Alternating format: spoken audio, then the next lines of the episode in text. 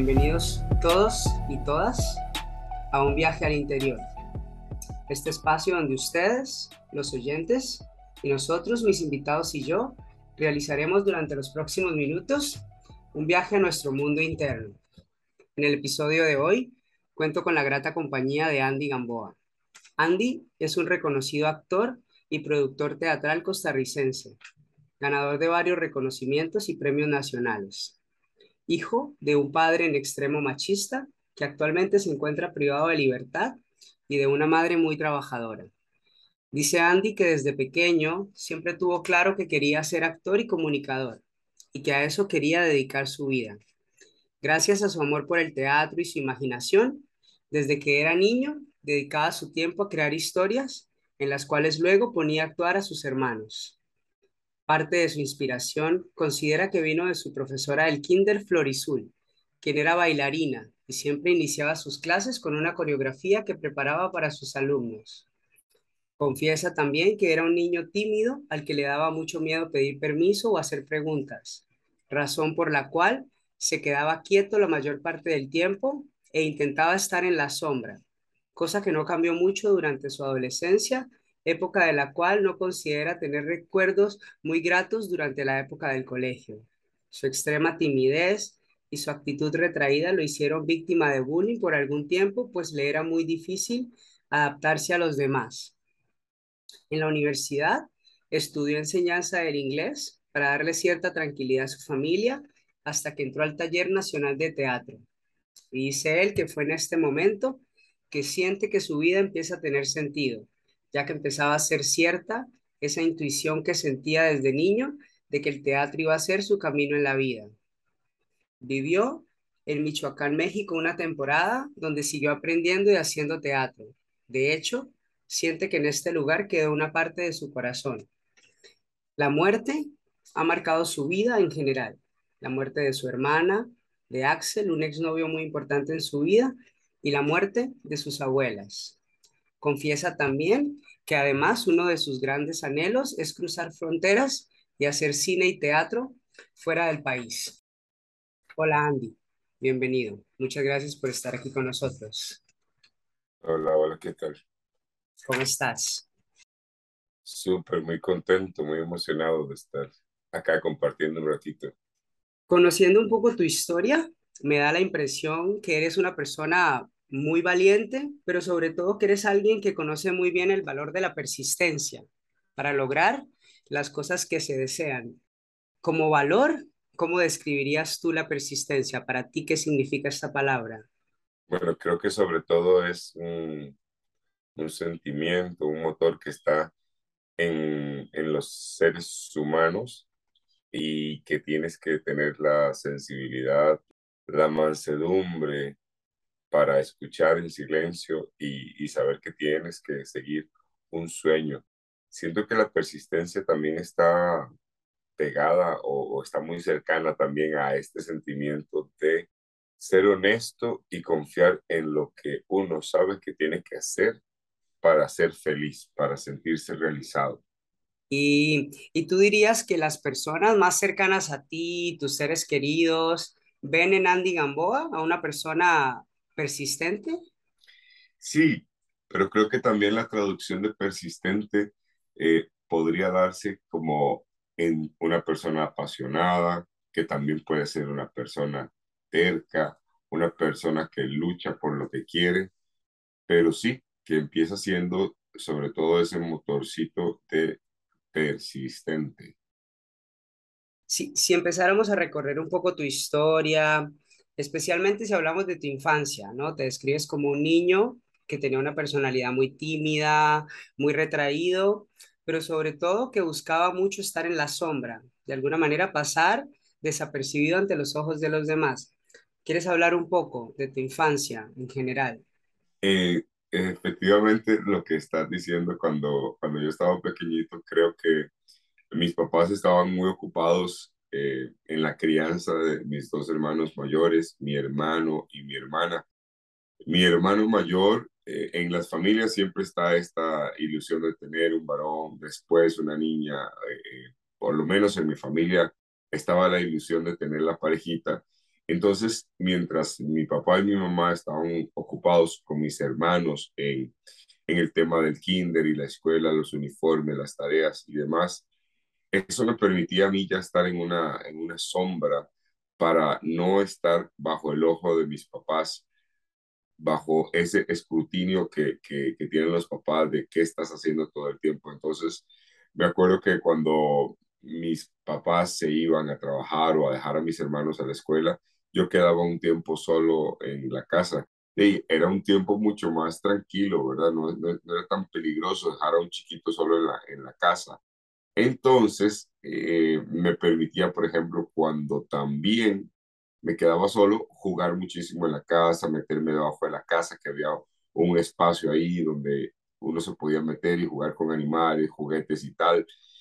Y también, por ejemplo, cuando mis hermanos estaban portándose mal o no hacían las tareas y veía lo que les pasaba, si no se portaban bien, o sea, que mis papás les pegaban, también era un ejemplo muy bueno, digamos, para mí aprovechar ese encuentro y saber qué, qué hacía y qué no hacía. Entonces, eh, por un momento sentía que, que, mis papás no me daban pelota a mí, que no, no estaban conmigo, que, que me tenían un poco abandonado pero despuesito entendí que más bien era una licencia para poder estar eh, y hacer de todo sin que estuviera siendo juzgado. Entonces, eso también me permitió tal vez no ser el más sobresaliente alumno porque no me lo pedían mis papás. Tampoco era un niño problema porque mis papás no estaban encima de mí. Entonces, a veces era sombra, a veces me sentía como, como un Gasparín porque por ejemplo, a veces se les olvidaba recogerme.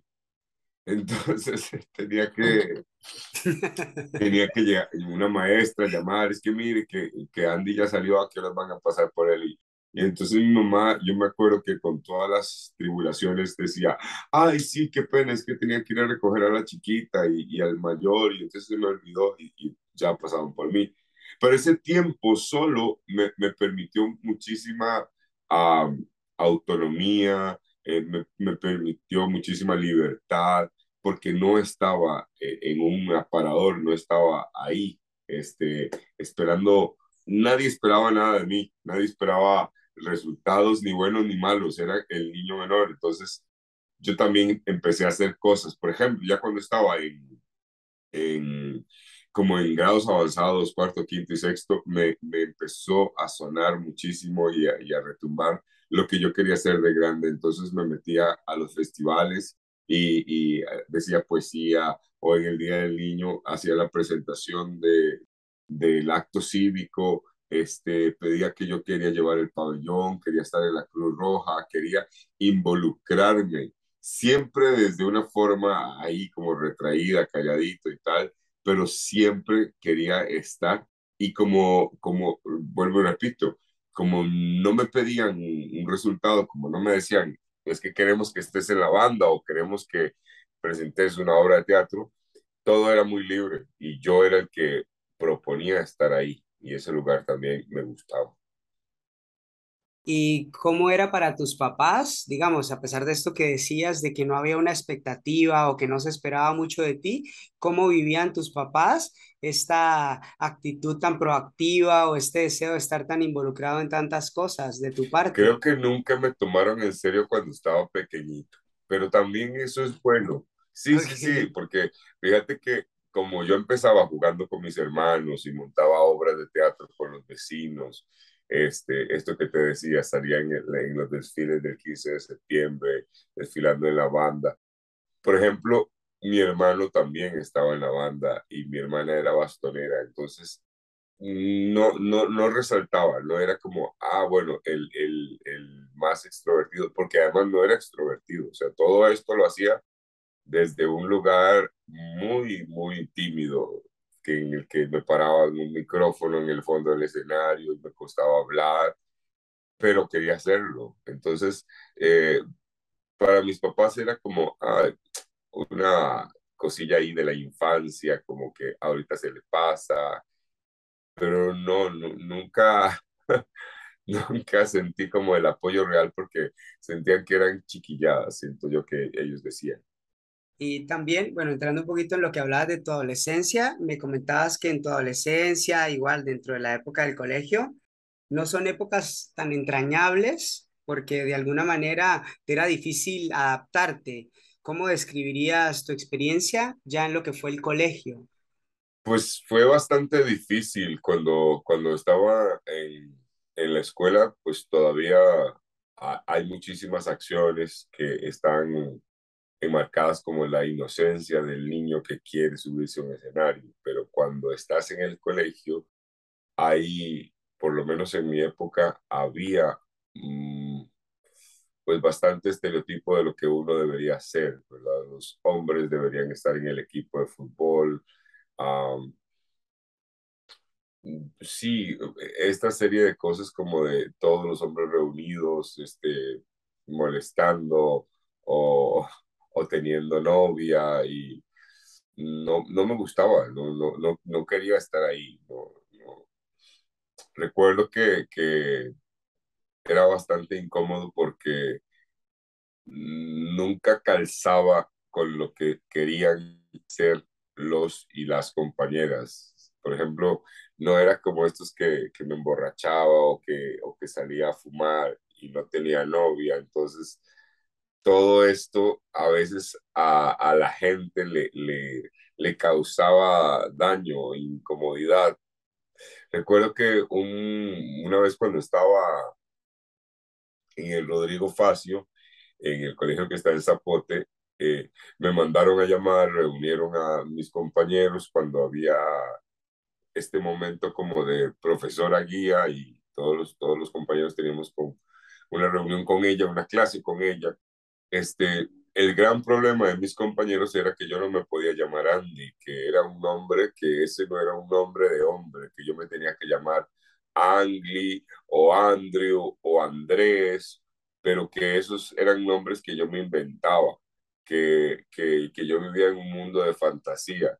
Y recuerdo que la profesora de francés, que era la profesora guía, pues más bien se fue del lado de los compañeros diciendo que, que porque yo no tenía un nombre normal y que yo no era un niño normal y que no me llamaba Andrés como los demás.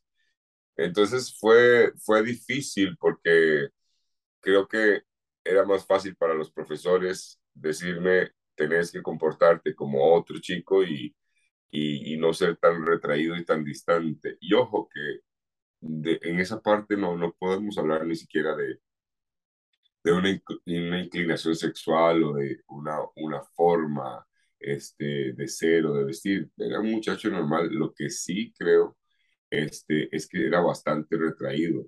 Y, y, y, cuando digo bastante normal, siempre, o sea, todos somos normales, ¿no? No, no podemos hablar de que alguien es anormal, pero eh, no, no, no compartía las actividades que hacían mis compañeros, no me, no me gustaba eh, no me gustaba estar ahí y, y, no me adapté, por eso es que cada año me pasé de colegio. Estaba en séptimo, estuve en un colegio, en octavo en otro, en noveno en otro, porque le sacaba la firma a mis papás para que me lograran eh, pasar de colegio y, y, ver si me adaptaba. Eh, tal vez en un colegio artístico me hubiese sentido mejor, pero no era una opción en ese entonces. Entonces siempre pasé como tratando de, de pasarme de colegio porque no me gustaba la población estudiantil de ese entonces. Y creo que también eh, los compañeritos, todo el mundo sabía que yo era gay y el único que no lo sabía era yo. Nadie me lo había enseñado, ¿verdad? Aunque en ese entonces yo lo, lo, lo justificaba más diciendo que sentía una gran admiración por los hombres pero no tampoco sentía yo un deseo sexual por los varones en aquel entonces. Y a pesar de todo esto que me cuentas, ¿hay algún momento o algún evento que haya sido memorable durante esta época que atesores con cariño? es difícil, en el colegio es difícil. Lo, que más recuerdo eh, son abusos de compañeros o también recuerdo una profunda soledad en medio de tanta gente. No puedo decir realmente que, que tenga un recuerdo bonito. en la adolescencia, en, el colegio, porque casi siempre estaba acompañado de, de un episodio feo.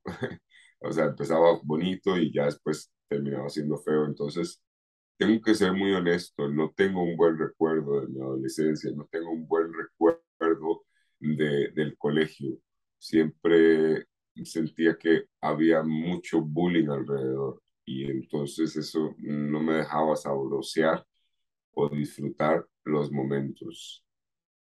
Me decías que cuando entraste a la universidad, originalmente estudiaste enseñanza del inglés, pero que luego audicionas y ya ingresas a lo que es el Taller Nacional de Teatro.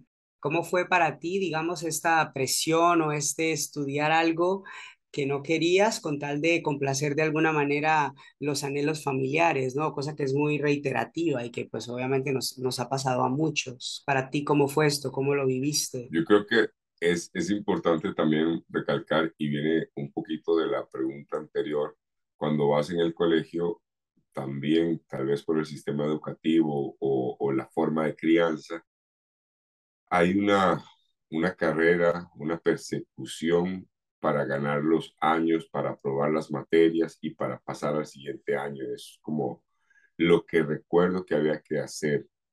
Como decía mi mamá, dejar los pelos en el alambre, pasar al siguiente año y, y sacar el bachillerato a como fuera lugar. Era una carrera, una competencia. Eh, pero no, no se hablaba mucho, no se habla mucho de, de qué quieres realmente ser y hacer en la vida. Entonces yo trataba porque me tocaba de ganar los años, de, cursar los años, aprobar y avanzar, porque me dijeron que eso era lo que tenía que hacer, eso era lo bueno. Pero me sonaba muchísimo por dentro qué es lo que yo realmente quiero hacer en la vida, cuál es mi misión, qué es para lo que estoy hecho, para qué sirvo. Cuando, cuando llego a, a la universidad, pues sabía que tenía que continuar con esa carrera que te había dicho y entonces enseñanza del inglés me sonó como una opción por la cuestión de ser comunicador, por la de querer transmitir a otras personas. Y efectivamente empecé con la carrera de enseñanza del inglés sabiendo que yo soy comunicador, que quería llegar a las personas a través de algo. Y me meto a enseñanza del inglés, donde todas las partes de enseñanza me va súper bien, estoy contento, pero ya cuando empieza el inglés conversacional, pues me parece que no es lo mío, efectivamente, pero yo necesitaba que mis papás estuvieran tranquilos, mis abuelitas también, que de vez en cuando me apoyaban económicamente, entonces me servía mucho como tenerlos tranquilos, taparle el ojo al macho, como dicen, y por dentro había una, una vorágine, un torbellino de emociones, una cuestión en la que yo ya decía, no puede ser que toda mi vida vaya a ser estudiar para ganar grados académicos, pero no me está llenando en nada lo que estoy haciendo, no me satisface en nada. Y eh, veo una obra en el Taller Nacional de Teatro que se llama Los Comediantes de Víctor Valdelomar, voy a verla por, por azar del destino, lo vi en el periódico, alguien me invitó, algo así, voy a verla en el Teatro Oscar Fessler. Cuando veo la obra de teatro que está llena de juego, impresionantes actores que recién se estaban graduando, no entendía mucho la dinámica, pero cuando vi eso yo dije, yo quiero estar ahí, yo tengo que estar ahí. No sé qué voy a hacer, pero eso es lo mío. Y rápido vi que iniciaban las audiciones para ser parte del, del próximo bloque de estudiantes que iban a iniciar la carrera en el Taller Nacional de Teatro. Le dije a mi mejor amigo en aquel entonces, Roger, que necesitaba que me acompañara, que me apoyara muchísimo porque si no me aceptaban ahí, de verdad, era un gran problema porque yo no me veía haciendo otra cosa en la vida y yo necesitaba ya a los, a los, bueno, no, ya estaba en el, todavía no era mayor de edad, estaba por cumplir la mayoría de edad. Yo decía, yo no puedo postergar esto, necesito saber si en verdad soy actor. Y yo lo intuía, yo lo, lo sentía por dentro, pero el aval de un consejo de profesores era el empujón que yo necesitaba para saber si en verdad tenía talento para esto. Entonces, en ese entonces tenía un trabajo en óptica visión, le dije a, este compañero Roger que me acompañara, llegué a la audición, estaba sudando frío, llegué un poco tarde porque no me podían dar permiso para salir tan temprano, casi me vomito, y cuando llegué exploté muchísimo en el escenario, empecé a como, como casi que a gritar el texto, a decirlo todo, necesitaba mucho explotar y decir lo que, lo que quería decir y, y en, ese momento sudé muchísimo, casi que caigo de rodillas al piso después de la audición.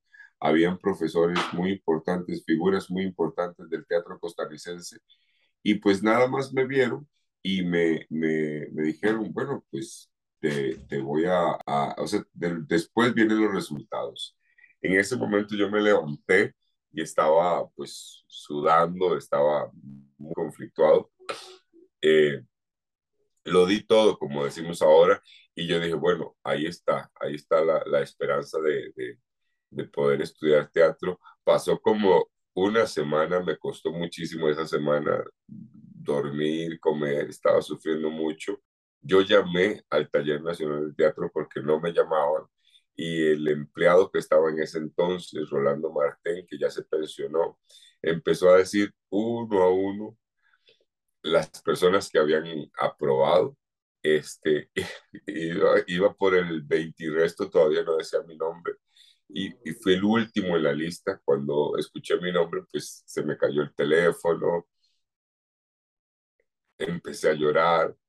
En ese momento, realmente mi vida cambió y empecé a estudiar en el Taller Nacional de Teatro.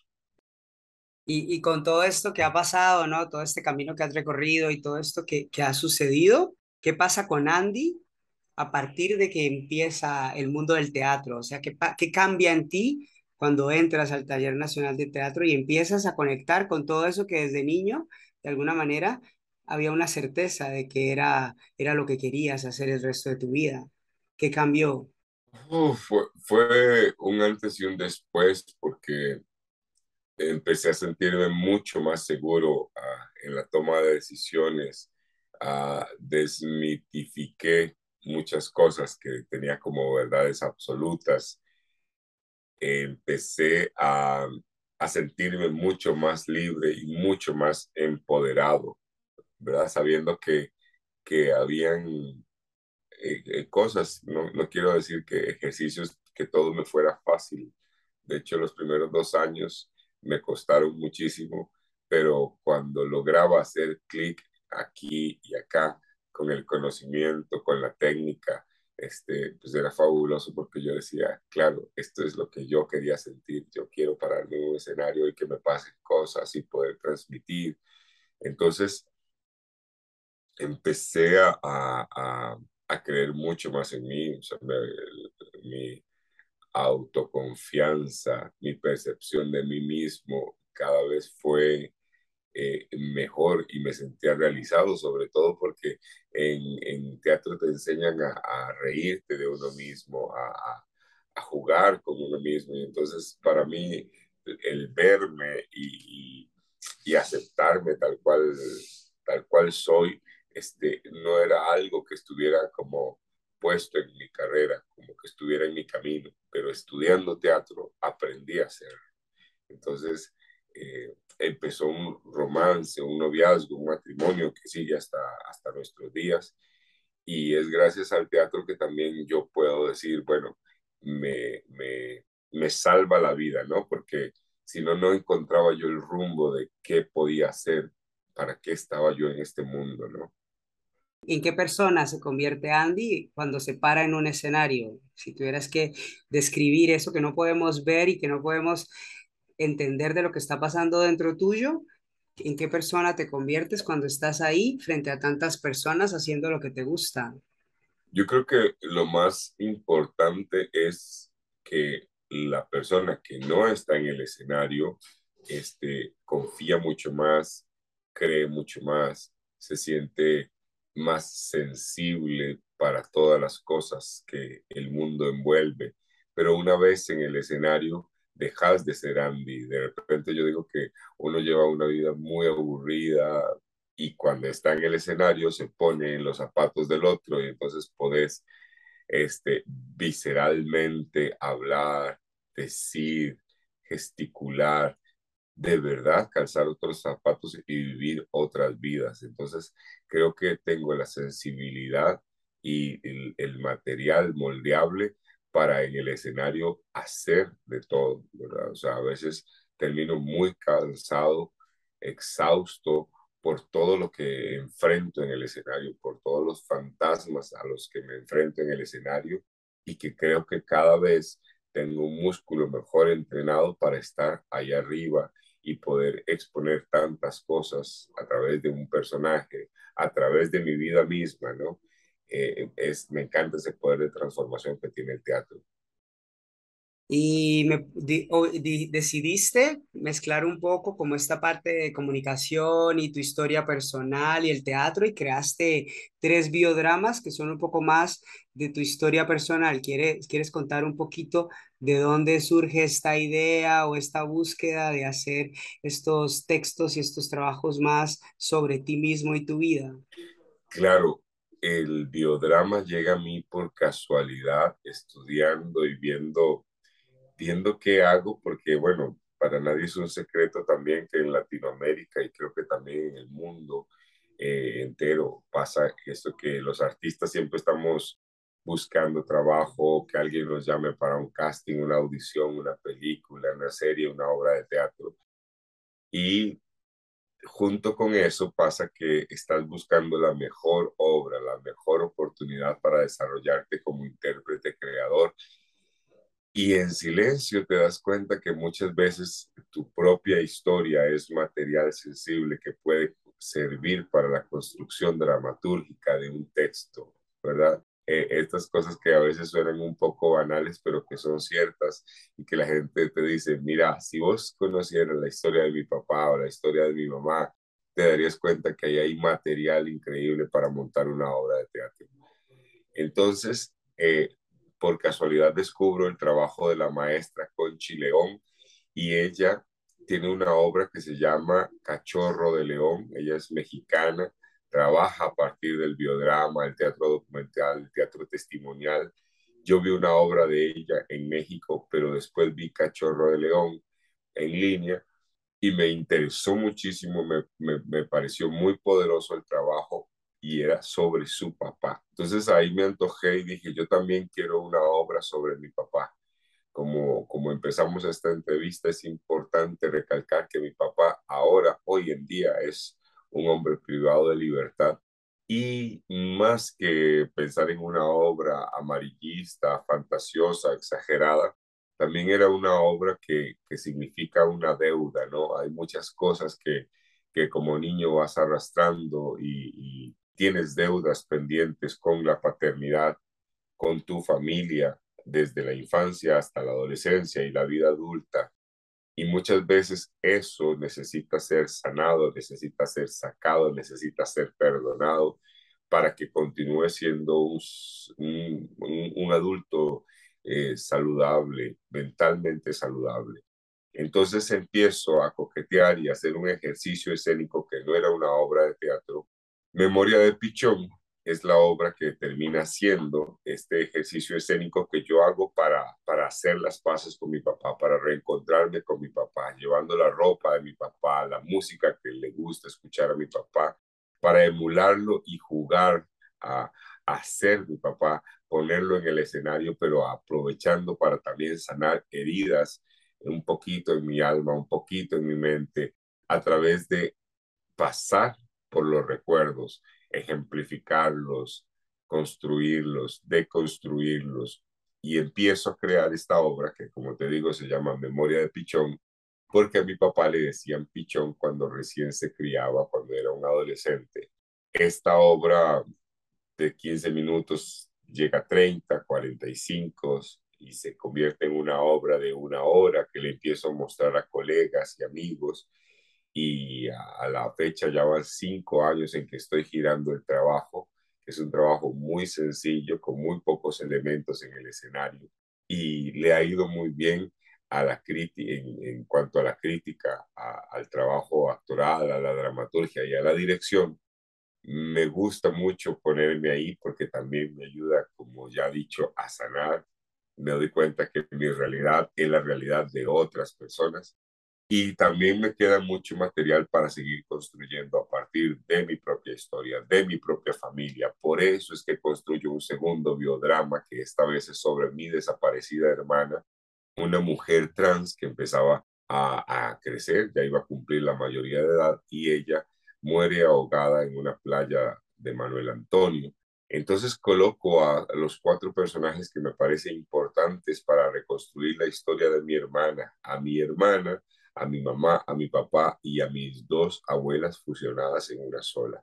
Construyo Autopsia una sirena siempre bajo la premisa de comunicar, de estar en el lugar de los hechos, pero también prestarle el cuerpo y mi voz para que los personajes que fueron testigos puedan eh, hablar, defenderse en el escenario. Yo creo que me interesa muchísimo ser un hilo conductor, ser un puente para que los personajes hablen a través de mí. Y entonces encuentro en el biodrama un, un oasis, un paraíso para la creación. Por eso también viene una tercera obra, esta vez es sobre mí, que es más difícil escribir, actuar y dirigir sobre mí, interpretarme a mí mismo. Entonces también eh, hago una autorreflexión, una autocrítica sobre mi biografía, sobre mi experiencia como un hombre eh, abiertamente homosexual que vive en Costa Rica, que afronta cambios en la sociedad. Y esto me ha ayudado muchísimo a dos cosas, a seguir actuando, a ser un feliz actor, pero también a ir sanando muchísimas cosas que a través del arte y la terapia y mostrándoselo a otras personas para que se sientan reflejadas quizá en alguna de las historias que yo expongo en el teatro, pues también ser mejor ser humano, ¿no? Qué interesante, ¿no? Esa conexión que haces entre muchas otras cosas, porque también aparece el tema de la terapia, no solo es teatro, sino que también hay cosas un poco más personales, emocionales y hasta llamemos de cierto, de cierto modo espirituales, ¿no? En esta, en esta búsqueda a través del teatro. Hay un conferencista español que me gusta mucho que dice que, que lo peor que le puede pasar a una familia es tener un hijo escritor o un hijo conferencista porque al final de cuentas termina hablando de su familia, ¿no? Y de sus cosas personales y sacando un poco los, los trapos al sol. ¿Cómo ha sido para tu familia un poco esto, ¿no? Estos biodramas tan personales, tan íntimos sobre tu historia y estas personas que, que son parte de tu, de tu familia, el haber de alguna manera traído al público un poco esa historia que sucedía dentro de tu casa y que probablemente mucha gente no conocía. Bueno, yo creo que como toda cosa nueva, la gente siempre tiene como sus dudas, es, es un poco ahí reacia o hacia lo que, lo que está pasando por el desconocimiento. Por lo menos el, el, en mi familia, ¿verdad? Pero no, no, no hablamos de que el biodrama sea algo nuevo o algo que yo esté inventando. Al principio, pues, eh, fue raro, fue raro para ellos. Cuando los biodramas empezaron a tocar y a calar en, en, el espectador y la gente se pronunciaba en las redes sociales, que de alguna moda, de alguna forma, perdón, eran socialmente bien aceptados, este, mi familia también empezó a voltearse y, y aceptar un poquito más. Han propuesto también, digamos, como cambios en el texto o, o que esto les gustaría más o menos pero en la gran mayoría, por lo menos mis dos hermanos menores, que este, hay una diferencia abismal, por ejemplo, en, en, la, en las generaciones. Y mi mamá, e, ellos han estado bien con esto. Mi, mi papá no ha podido ver, no ha podido ver ninguna de mis obras porque pues está ya encerrado. Y mis dos hermanos mayores son un poco más distantes. Al principio estaban ahí como tirándole odio a las obras, pero ya se dieron cuenta que pues también soy muy terco, también tengo mi carácter y no voy a dejar de hacerlas porque ellos no quieren que yo las haga, ¿verdad? Entonces trato, por ejemplo, mis hermanos mayores casi no aparecen en mis obras porque tampoco tengo mucho que contar de ellos, ¿verdad? O sea, ellos también crecieron, e hicieron sus vidas. En mi infancia estuvieron muy presentes, pero eh, me interesa, por ejemplo, mucho más la historia de mi hermana La Sirena, porque pues también es importante reivindicar la memoria de una mujer trans para que también la población trans de repente sea más visibilizada, más respetada, más querida y que la obra de teatro que hace Andy Gamboa sobre su hermana sirva quizá para que otras familias tengan un poco más de tolerancia y apertura hacia la población trans y no solo la población trans, sino la comunidad LGTBIQ más en general. Bueno, me contaste al inicio que tu padre es una persona que ya tiene mucho tiempo privado de libertad. Eh, ¿Qué ha representado tu padre en tu vida en general? Eh, yo creo que hemos pasado por todos los tipos de relación. O sea, mi papá, cuando yo me criaba, cuando estaba pequeñito, pues tengo recuerdos pésimos de, de, de estos, estas cosas que, ay, que el papá llega borracho, el papá le pega a la mamá, el papá se orina en la cama, el papá no lleva dinero para comprar cosas, el papá te pega, le pega a los hermanos, el papá se enoja por todo. O sea, todo eso es mi papá y fue mi papá. O sea, con esto yo crecí, ¿verdad? Entonces llega la adolescencia y no es la diferencia, ¿verdad? Tratas de de salir rápido del colegio, salir rápido de la casa para no estar en ese lugar donde los momentos de paz eran los menos, casi siempre muchísima tensión de hacer las cosas mal, hacer algo que no agradara a tu papá porque pues ya venía el castigo, el maltrato. Y pues eso fue terrible, o sea, no puedo, no puedo decir otra cosa de mi adolescencia, de mi infancia porque sería mentir casi siempre los momentos dulces estaban acompañados también por el trago amargo y pues eso era difícil, ¿no? Cuando, cuando crezco, cuando necesito hacer estas obras para expiar mis culpas, para exorcizar estos fantasmas, para sanar mis heridas, eh, eh, el momento en el que yo me encuentro con mi papá o, o me llega también esta reflexión es cuando empieza la pandemia del COVID y nos damos cuenta que, nos damos cuenta, no, pero muchos nos cae la peseta de que, bueno, nos podemos morir, de que yo me puedo morir por COVID o por cualquier otra cosa y mi papá en una cárcel también.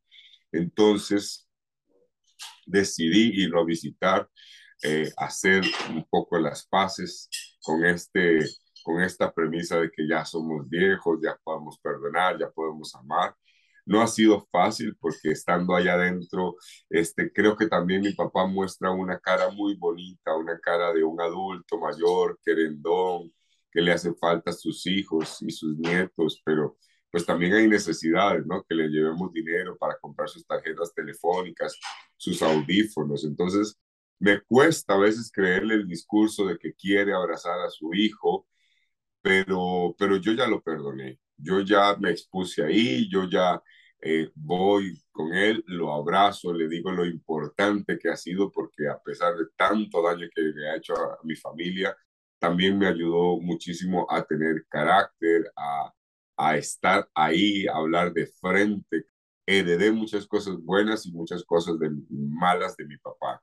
Y entre esas es que también tengo el carácter para decir las cosas de frente, tengo la valentía y a veces soy muy, como decimos vulgarmente, soy muy desbozalado porque eh, cuando algo no me gusta lo digo y, y, expongo cuando, cuando alguien intenta como hacer trucos para quedar bien, eso me molesta mucho y eso es mi papá en esencia, ¿no?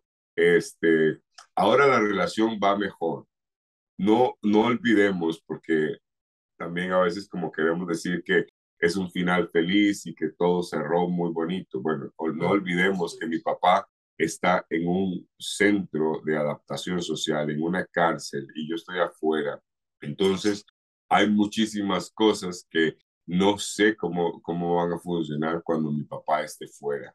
Por ejemplo, hace poquito, bueno, el señor Esteban Ramírez estrenó una película en la que me dio el privilegio de trabajar al lado de él. Tengo un personaje en la película Ámbar se hizo la premier de la película, un diseñador me dice, te voy a poner una falda, yo muy feliz, me encaramo una falda, voy a la premier y muchísima gente este, tira odio en redes sociales, otra gente tira pues bastante apoyo y mi papá me llama, me, me llama y me dice, ay, mira, este, te pusiste una falda, ¿verdad?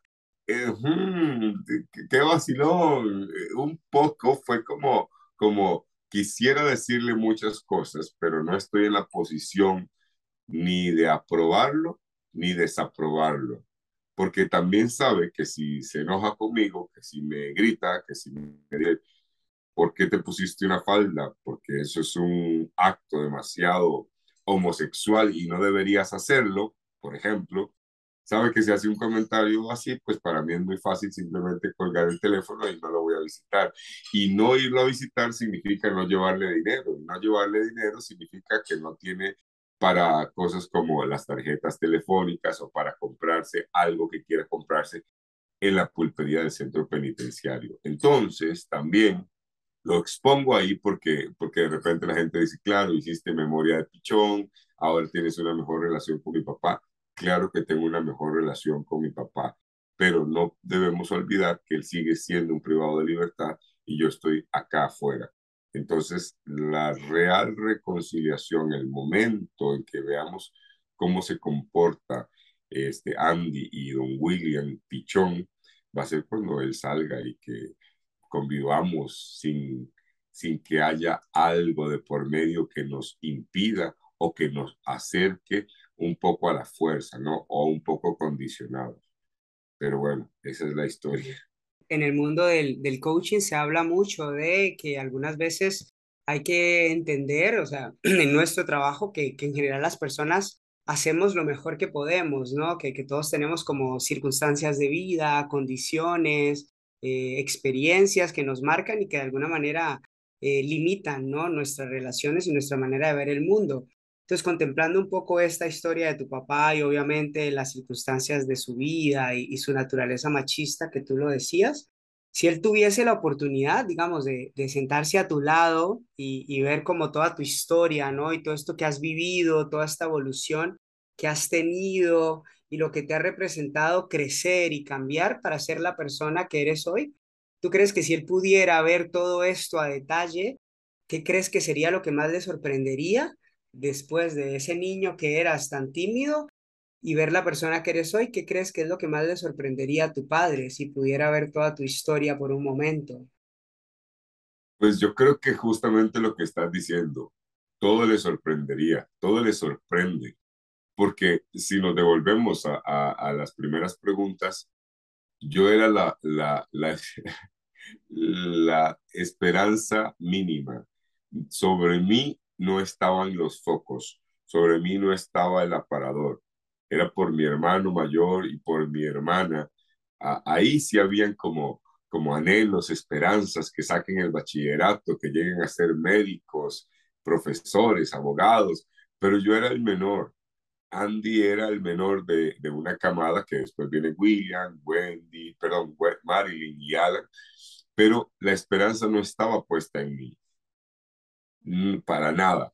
Entonces, al ser un muchacho retraído, un chiquillo muy callado que se orinaba en, los pantalones cuando estaba en el kinder, la esperanza era de que ojalá eh, pase a primer grado, ojalá saque bachillerato, ojalá aprenda a escribir, ojalá mis requerimientos, mis estándares eran los más bajos, porque ya habían otros hermanos que tenían que de verdad llegar a la universidad, llegar a ser alguien en la vida.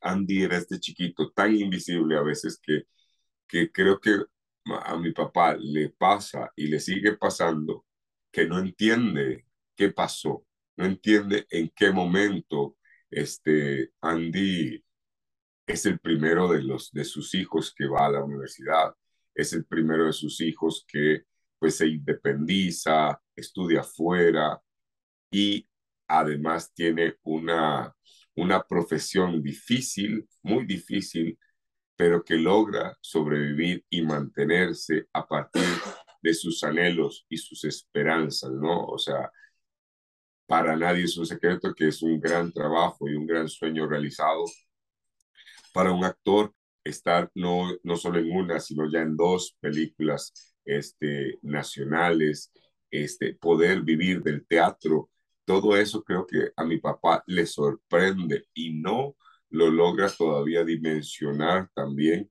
porque no me ha visto. Cuando mi papá cayó privado de libertad, yo todavía era un estudiante de teatro, pasamos enojados un tiempo en el que no lo veía, no le hablaba y entonces él se perdió de, de muchísimas cosas que, que, han pasado en el camino. Ya soy un hombre de 43 años casi y creo que todo lo que le cuento no lo deja nunca de sorprender y, y siempre se pregunta en qué momento pasó todo esto, ¿no?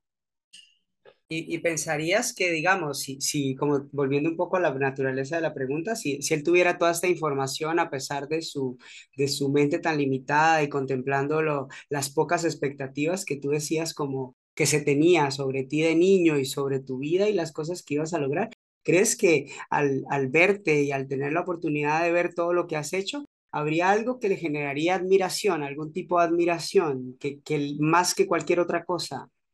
Creo que sin duda alguna eh, el parecido que tengo con él físicamente y un poco también en el carácter, le causa muchísima admiración que, que yo esté haciendo lo que estoy haciendo y que me vaya bien, porque, porque soy un, también un reflejo, un espejo de lo que él es, ¿verdad? Entonces físicamente también dice, bueno, es que te pareces muchísimo a mí, ver que que realice lo que me gusta, que cumpla mis sueños, que me quiebre la espalda actuando, haciendo y deshaciendo, para él es de verdad un logro y se maravilla como muchos papás de que guardan los recortes del periódico, le cuentan a los, a los compañeros que tiene allá en el centro penal, donde dice, bueno, mi hijo es el que sale en la película de Keylor Navas, mi hijo acaba de estrenar otra película que se llama Ámbar. Mi hijo hace teatro y aquí está la foto de la obra que él está presentando.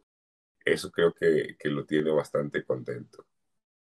¿Pensarías que hoy, después de todo lo que has vivido, de todo lo que ha pasado, sigue siendo un reto para ti el encajar o acoplarte a los demás? Pues es que no me interesa encajar ni acoplarme a los demás. Eso ya hace mucho rato me dejó de importar eh, a veces tengo pleitos con la gente y mm, como que caes mal porque, porque ya me siento en la cama solito y digo, no quiero ir a esa reunión, no quiero hacer esto, no quiero estar con estas personas. Y a veces eso cae mal. Es, la gente quisiera que uno fuera bastante accesible siempre, que trataras de complacer a veces a todo el mundo y caerle bien a todo el mundo, pero, pero ya no me interesa, ya cada vez intento yo más alejarme de eso y, y, con mi familia, con mis amigos, con mi pareja, a veces caigo mal. Eh, a veces es como que me, me, meten dentro de esta cosa de que vos tenés un carácter especial. Es que como vos sos así, y pues mira, tampoco me interesa en dónde me, me coloquen, trato de moverme con veracidad y decir, no quiero, sí quiero, no me gusta, sí me gusta, me voy a aburrir, mejor no lo voy a hacer. O quiero ir y emborracharme y caerme al piso porque estoy muy cansado y necesito explotar y necesito bailar toda la noche y tomar mucho licor también lo hago y lo digo. Pasa que siento que a veces los seres humanos este, no, no están muy de acuerdo con que, con que vos te salgas del canasto, que, con que vos hagas lo, lo, lo que querrás, ¿verdad? Y a veces decimos, claro, ser muy libres, sí, sí, pero cuando ven a alguien libre, pues no les gusta tanto, ¿verdad? Entonces, este, disfruto mucho de, de, de esa autonomía, de, no, no quiere decir que soy un rebelde sin causa. A veces hago cosas que no me gustan, pero sé que tengo que hacerlas. Pero disfruto mucho estar cerca de personas auténticas, ¿verdad? Y, y ahí una cosa importante es que no, tampoco me fijo mucho como en el estrato social o como en la forma de vestir. Eh, mm, tengo, por ejemplo, amigas trans que amo, adoro y, son personas que me parecen súper auténticas. Quiero estar súper cerca de ellas porque creo que les ha tocado tanto luchar en la sociedad para hacerse valer por quienes son, que entonces también se mueven en la vida con mucha verdad y, y de ellas, por ejemplo, recibo comentarios a veces súper grotescos, a veces súper feos, pero que yo agradezco muchísimo porque me hablan de frente, como me gustaría que muchas otras personas también se movieran en torno a mí y yo en torno a ellos. ¿Dirías que Andy Gamboa es profeta en su tierra? Sí, puedo decir que sí. No, no me lo esperaba, no me lo esperaba porque como te digo, vieras que, que cuando yo empecé creando estos biodramas, este, era un trabajo más egoísta, un trabajo más para mí, una cosa más desde adentro. Y, y, cuando me doy cuenta que, pues sí, ya llevo casi cinco años girando Memoria de Pichón, casi dos años este, con Autopsia de una Sirena, estoy en el primer año de Señor de Señores, estos tres biodramas que construyo, eh, para el teatro costarricense no es tan fácil poder mantenerse en cartelera tanto tiempo y que cada 15 días, cada 22 días aparezca un grupo de personas que quieran ir a la sala de teatro, quieran ver la obra, me busquen para que les venda entradas y que me voy y la presento en un teatro, en un bar, en una plaza y, y todavía exista público que quiera seguir viendo los biodramas de, de Andy Gamboa, pues eso quiere decir que sí sos profeta, ¿no? Porque si no, ya hubiese tenido que dejar esto y dedicarme a otra cosa, porque pues muy bonito el teatro y muy bonito comunicarse con las personas, pero también tengo que vivir, tengo que comer, tengo que pagar recibos, tengo que comprar alimento para los gatos, o sea, todo eso también sale de, de mi quehacer, de, de esta pasión que es el teatro, ¿no? ¿Hay alguna cosa que en la que no te hayas tomado el tiempo de agradecerte a ti mismo durante estos años? Bueno, hay muchísimas cosas por las que a veces no, no me tomo el, el tiempo y no estoy en, en el lugar que, que debería estar, pero yo creo que yo creo que tengo que agradecerle muchísimo a, a Andy, el niño, y a Andy, adolescente, que lograron sobrevivir, que no se dejaron morir, que no se abandonaron y que resistieron todo ese tiempo de, pues, de maltrato intrafamiliar, de soledad, de bullying, de acoso, para que hoy estuviésemos acá para que hoy pudiéramos también tocar otras vidas a través del arte, para que hoy pudiéramos no ser un ejemplo, pero sí ponernos ahí uh, en el escenario para ser un reflejo de la sociedad que somos, de los seres humanos que somos y que a pesar de muchas vicitudes podemos seguir adelante, podemos tocar otras vidas contando nuestra historia, siendo siendo nosotros y exponiendo un poquito eh, problemas, triunfos y fracasos a los que nos hemos enfrentado, pero que podemos seguir dejándonos tocar por el arte y que el arte es sanador, que cambia vidas, que, que nos permite también tener un pequeño pulmón para seguir respirando, ¿no? Yo creo que eso es sobre todo agradecerle a, a, a ese chiquillo que se orinaba en los pantalones, que bailaba cuando la maestra Florizul daba la clase, a ese chiquillo que por más que le hicieron acoso por su nombre, ahora me siento súper feliz de llamarme Andy y no Andrés, y que no quise cambiar para, para complacer a los demás, sino que pues me mantuve a pesar de todo y a pesar de todos, siendo ese chiquillo retraído y que ahora también este, haciendo esto de forma tan visceral, tan exponencial, poniendo mi propia vida en, en, el escenario y que también eso trae críticas, pues que no me importe y que siga haciéndolo porque sé que el arte y el teatro tiene un poder enorme para sanar. Antes de, terminar un poquito de cerrar, si, esta charla la escuchara algún joven o algún adolescente que tiene claro su sueño, que quiere caminar en, en o sea, con el arte en su vida y seguir esta pasión por el arte y que necesita un poco de inspiración o que está buscando un poco de inspiración, con todo lo que tú has aprendido, con todo lo que has crecido y todo lo que has evolucionado, ¿qué te gustaría que esta persona supiera que tú no sabías en ese momento y que tal vez pueda ser de mucho valor para tener esa, esa, ese empuje y esa pasión de seguir buscando lo que quieren hacer? Pues yo creo que lo más importante es que logre apagar todos los sonidos y los ruidos que están alrededor, que te van a decir que no, que no podés, que estás loco, que eso no va a funcionar.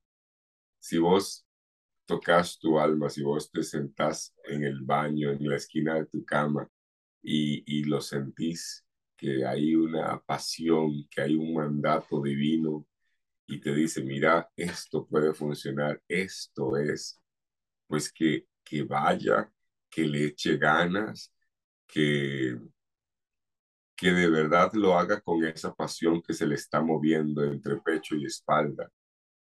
Muy probablemente las primeras cosas que hagas van a ser un fracaso, pero ese fracaso es el peldaño que necesitas para después construir las simientes sólidas de algo que va a perdurar, pero que necesitas sobre todo y para todo creer en vos, porque esa persona es la única que va a estar va a haber muchísima gente que va a criticar tu trabajo y solamente muy pocas las que te van a aprobar.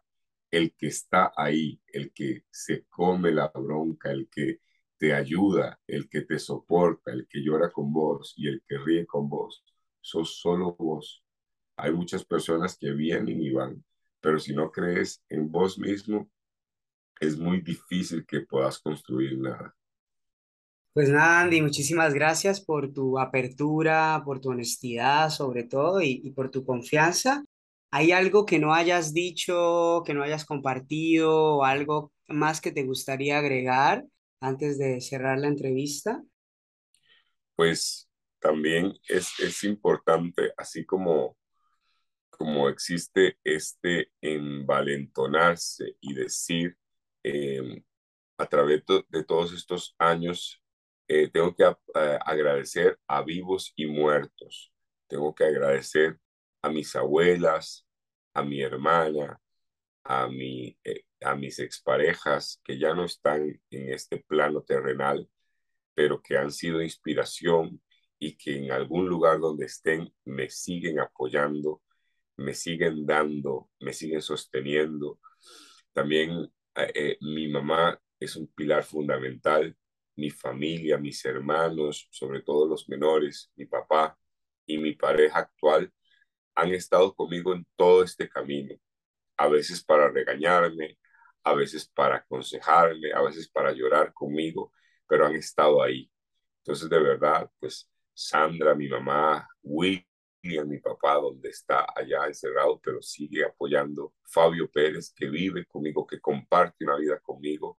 Marilyn Gamboa, Alan Gamboa, han estado ahí y, es imposible decir que no me han apoyado. Todo lo que han dicho ha servido para ser y construir, terminar de armar la persona que sigue siendo hoy. Así que para todos ellos, un abrazo y un cariño sincero. Gracias. Y si la gente quiere, los que escuchen la entrevista y no te conozcan y quieren conocer tu trabajo, ver lo que haces, saber de ti, dónde te pueden encontrar o, cómo, cómo estás disponible. Claro, normalmente en las redes sociales le contesto a todo mundo cuando tengo tiempo. Entonces, igual en Facebook y en Instagram aparezco como Andy Gamboa Arguedas y constantemente estoy posteando información de mis biodramas, de la película que, la que estoy trabajando ahorita y en los próximos proyectos eh, ahí, siempre hay información de lo, de lo que estoy haciendo al día. Pues Andy, muchísimas gracias y gracias a todos y a todas por escucharnos. Nos vemos en el siguiente episodio de este viaje, nuestro viaje al interior. Namaste.